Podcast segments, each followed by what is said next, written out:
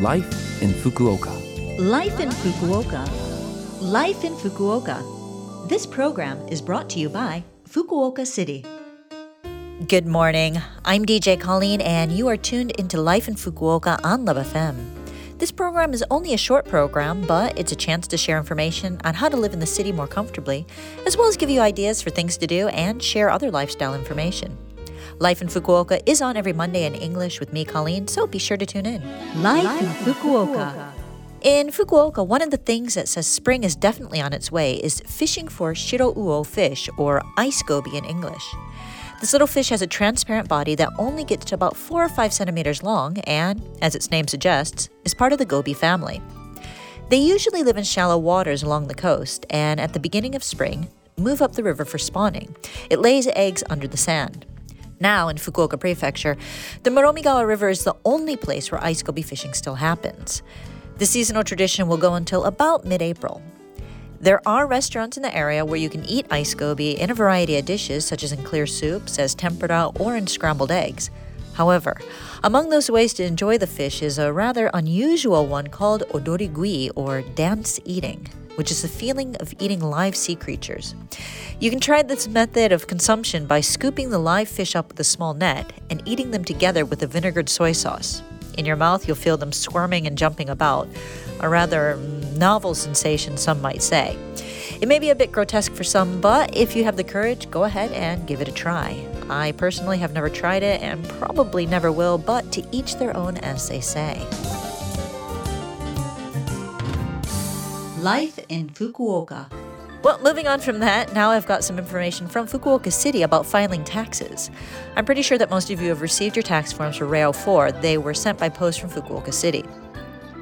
The deadline for filing is Tuesday, March 15th. The tax department of the ward office will accept your tax returns from 9 a.m. to 5 p.m. on weekdays. However, the counters there may be crowded, so please send your tax returns by mail or by internet or take them to one of the temporary counters that have been set up. Those who are required to file Fukuoka City taxes include anyone who has lived in Fukuoka City since the 1st of January 2022 and had income in 2021. Those who submitted a final tax declaration to the tax authorities or those who only received a salaried income whose company filed year end adjustments do not need to file a tax return. When filing, you need your My Number card or a document that shows your number and a driver's license, passport, or resident card to show proof of identity. Documents such as withholding slips that show your income from 2021 and any documents for deductions made during 2021 are also necessary. For information on temporary tax counters, what documents are needed, and anything else about filing your taxes, please visit your local ward office's website. If there's anything you don't understand, please use the telephone translation hotline to call the ward offices. The hotline supports 18 languages, including English, Chinese, Korean, Vietnamese, and Nepali. The number is 092 753 6113. Again, the number for that hotline is 092 753 6113. That phone number is for an interpretation center, so after speaking to a representative, you will be connected to your local ward office. Make sure you tell them which ward you live in and that you want help with filing taxes. If you go to your ward office in person, you can also use your phone and the service to help you with interpretation, so don't hesitate to use it. Life in Fukuoka. Well, that's it for today's Life in Fukuoka. Hopefully, the information was useful today.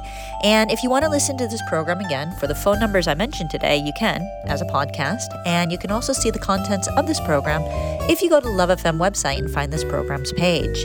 And today I'll leave you with Taxman by the Beatles. I know I probably put this song on last year, but like the ice goby, it's kind of a seasonal tradition. Enjoy your day, and I'll speak to you again next Monday morning.